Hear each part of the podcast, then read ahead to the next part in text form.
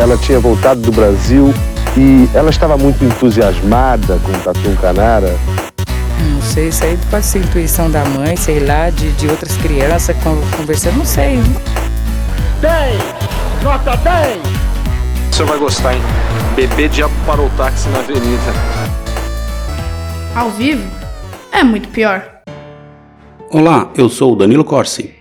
Eu sou a Camila Quintzel. E hoje vamos contar a história do primeiro acidente de um jato brasileiro, ocorrido em 1962. Trata-se do voo Varg 810, uma rota que ligava o Rio de Janeiro a Los Angeles, nos Estados Unidos, com algumas escalas no caminho. E foi justamente na primeira delas, a parada em Lima, no Peru, que o voo foi abruptamente interrompido quando o avião se chocou com o pico La Cruz, matando todos os 98 ocupantes da aeronave. Além da tragédia, o acidente também revelou o financiamento cubano ao movimento guerrilheiro no Brasil. Venha entender essa história com a gente. Que loucura!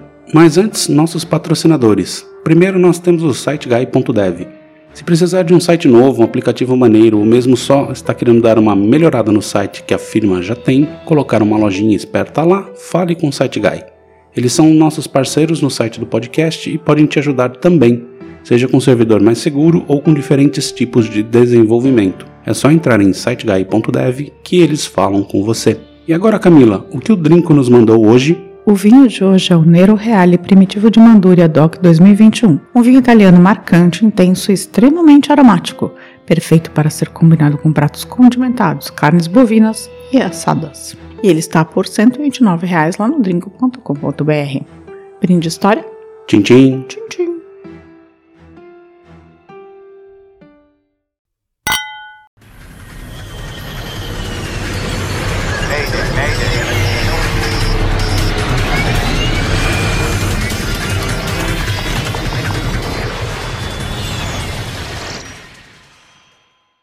Bom, vamos lá. O voo Varig 810 era uma verdadeira maratona. Decolava do Rio de Janeiro, indo até Lima, no Peru. De lá, voava até Bogotá, na Colômbia. Outra parada era na cidade do México. Só da capital mexicana que ia direto para Los Angeles, na Califórnia, o destino final. Um verdadeiro rolê. Pinga, pinga. No dia 27 de novembro de 1962, o voo 810 estava programado para deixar o Galeão, no Rio de Janeiro, por volta da uma hora da manhã. O avião era um Boeing 707 com prefixo PPVJB, aeronave relativamente nova adquirida pela Varg um ano antes. E esse voo estava sob o comando de Gilberto Salomone, um experiente piloto da Varg. O voo decolou normalmente por volta da 1 hora da manhã com 98 ocupantes, 87 deles passageiros e 11 tripulantes. O voo seguiu seu curso natural em direção a Lima, no Peru, às 3 horas e 9 minutos do horário local, Lima está duas horas atrás do horário de Brasília e já se aproximando da capital peruana, o voo 810 estava a 36 mil pés e solicitou permissão para descida na pista 33 ao comando do aeroporto Lima Calhau. O procedimento foi negado pela torre, que avisou que um DC-6 havia decolado e estava mais baixo que o Boeing da Varig. Os dois deveriam se encontrar por volta das 3h13 sobre o aeroporto de Pisco, então, para evitar a colisão, o Boeing foi mantido na mesma altitude. Após passar pelo aeroporto de Pisco, o Varg 810 foi autorizado a descer. E aqui começam os pequenos detalhes que levaram ao acidente. A carta de navegação da Varig indicava que após Pisco, o aeroporto de Lima seria atingido em 23 minutos. Mas na verdade o tempo exato é de 16 minutos. Portanto, o Boeing, ao chegar sobre a base aérea de Las Palmas, ainda estava a 12 mil pés, o que tornava o pouso na pista 33 do aeroporto de Lima impossível. Estava muito alto e faltavam somente 10 quilômetros. O controle de voo então sugeriu a Gilberto que ele fizesse um giro de 360 graus sobre Las Palmas para continuar sua descida. Basicamente dar o famoso balão, né, no linguajar automotivo. Porém, essa manobra faria com que eles tivessem que usar o pouso por instrumentos, o ILS. Só que naquela época, o equipamento de ILS era muito caro, então os aeroportos não eram equipados com eles em todas as pistas. No caso de Lima, o ILS estava na pista 15 e não na 33. Então, para o pouso funcionar, o piloto era obrigado a fazer o que é conhecido como back course, que basicamente sintoniza a antena da cabeceira oposta para orientar a descida. Até aí tudo bem, mas na época o procedimento era considerado complicado porque, pelos instrumentos disponíveis nos aviões, a leitura de dados era invertida. Tem explicações técnicas detalhadas disso, mas vou super simplificar para facilitar o entendimento e até porque eu também nem sei se conseguiria explicar tecnicamente direito. Grosso modo, quando você está num back course, se o instrumento do avião aponta que a pista está à direita, você deve virar para a esquerda. É quase como pilotar num efeito espelho. Que coisa absurda. Isso porque o sinal da antena está vindo de um lado e você tem que pousar de outro. Ou seja, tem de inverter. Numa aproximação normal, o avião também recebe a informação de desvio vertical. Na back course, não.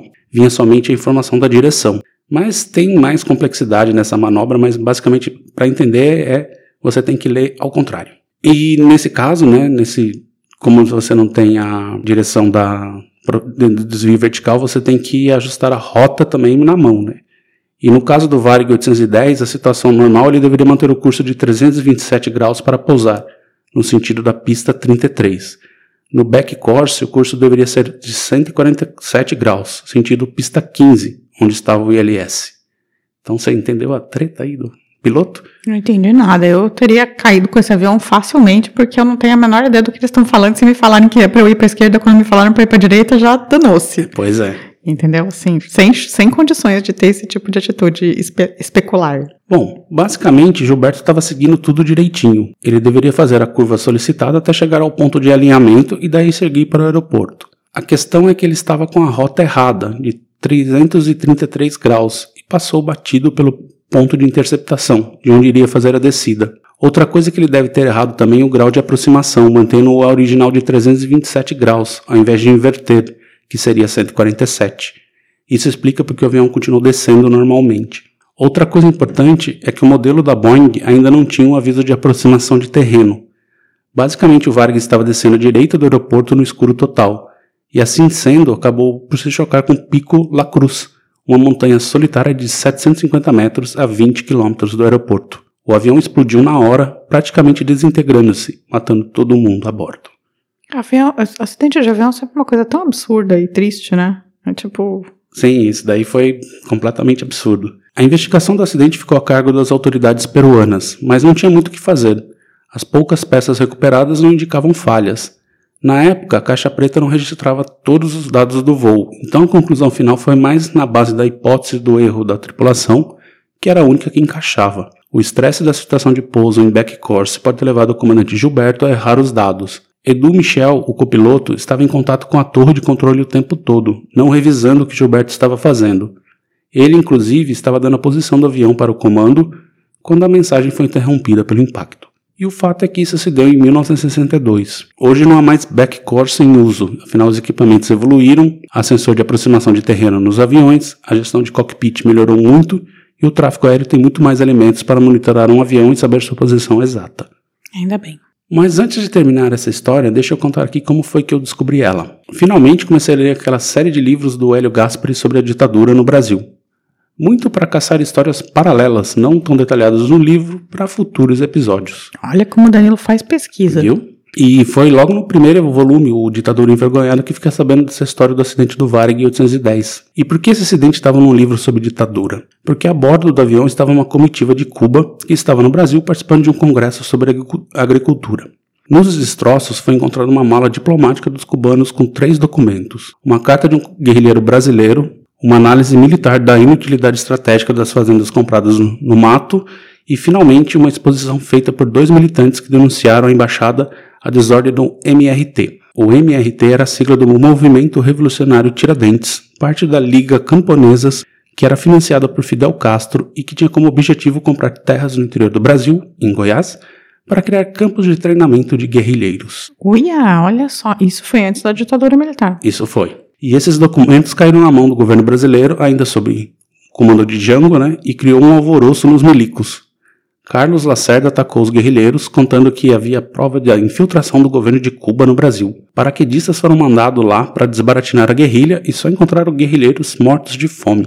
Mesmo assim, isso ajudou a colocar lenha na fogueira dos milicos, que já conspiravam contra Jango e alimentou a paranoia cubana e comunista. Bem, essa foi a história de hoje do acidente do voo Varig 810. E aí, Camila, já conhecia? O que você achou? Nunca tinha ouvido falar nada nem perto disso. Também não sabia que tinha sido desbaratada uma tentativa guerrilheira cubana de é, infiltrar pessoas no, em Goiás. É, eles estavam comprando, basicamente eles estavam comprando fazendas em lugares isolados em Goiás para treinar guerrilheiros, mas basicamente assim as pessoas chegavam lá para fazer parte da guerrilha e só tinham farinha para comer. Entendi. Então não tava com uma boa estrutura. Não estava funcionando direito. Entendi. Porque isso era parte de um plano que o Fidel tinha de criar guerrilhas no, inter- no interior da América Latina, né? Ele queria Os replicar militares isso. estavam certos de tentar se lutar contra a ditadura cubana que estava Olha tentando se infiltrar no Brasil e transformar. O perigo vermelho era real. Então. Era real. Na verdade, assim, Cuba de fato queria fazer várias revoluções na América Latina, né? Claro. Mas deu tudo errado. É, mas também não tinha a menor condição. Enfim. Não, não tinha. E agora vamos dar uma pausa e vamos para os recadinhos? Sim, senhor. Ganando el ciento por ciento con casas de apartamentos y echar al pueblo a sufrir y seguir de modo cruel contra el pueblo conspirando para seguirlo explotando. Y en eso llegó Fidel. Y se acabó la diversión. Llegó el comandante y mandó a parar. Y se acabó la diversión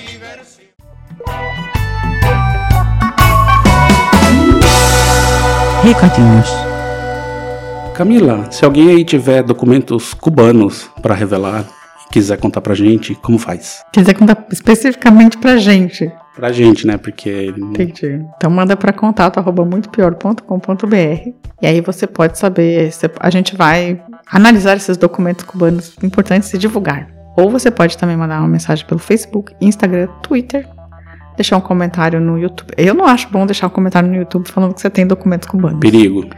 Ou no Spotify também. Você pode deixar um comentário, mas também não, não aconselho. Acho melhor você mandar direct message. É melhor. Ok? Mas acho que esses são os caminhos pra você falar com a gente. Ah, no site também, pode mandar um comentário no site.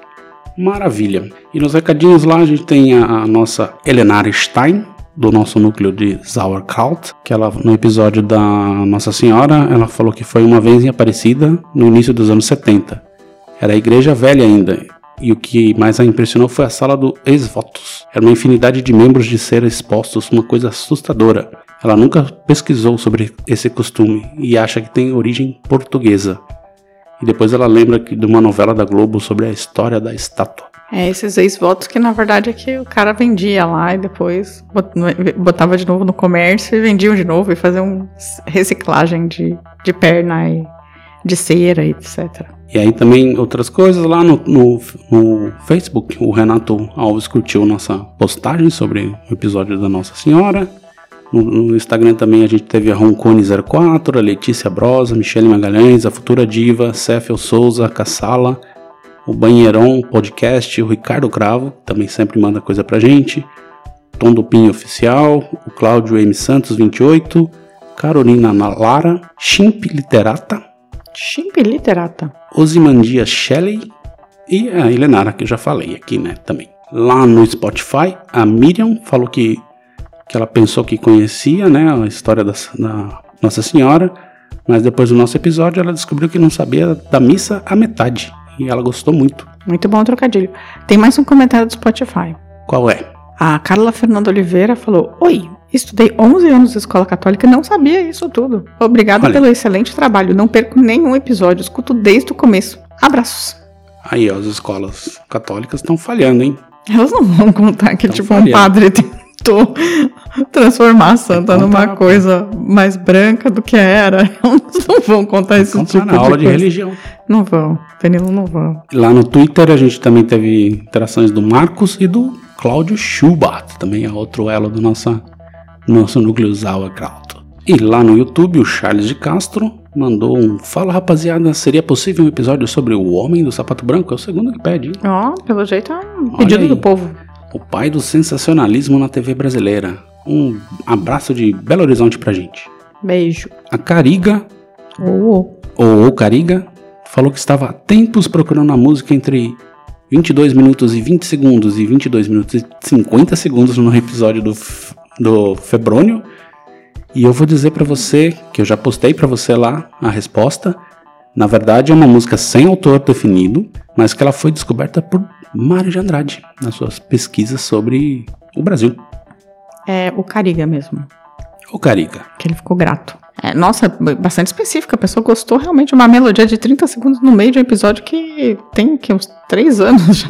É, Achei curioso. E lá no, episódio- no nosso episódio do Inferno Verde, o Flávio Gomes mandou várias bombinhas. Eu não sei se isso é positivo ou se isso é negativo. Acho que é positivo.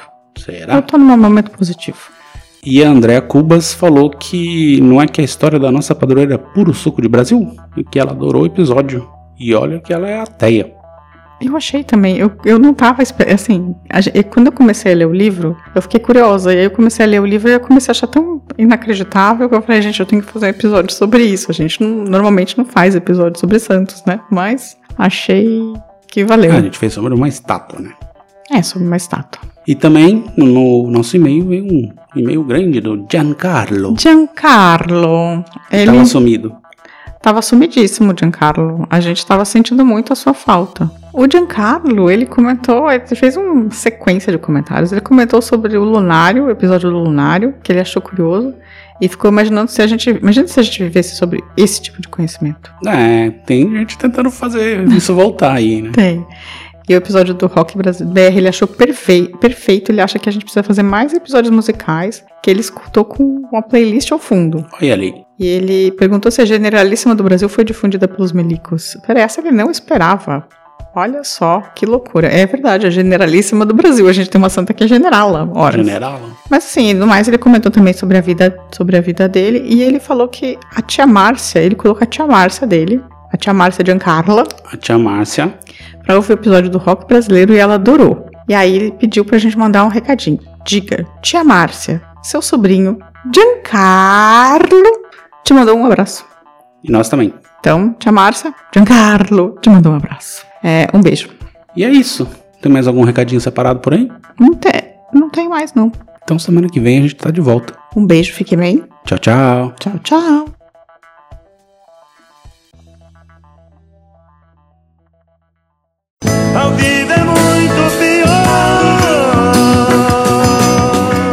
Esse episódio é um oferecimento de trinco.com.br e siteguy.dev.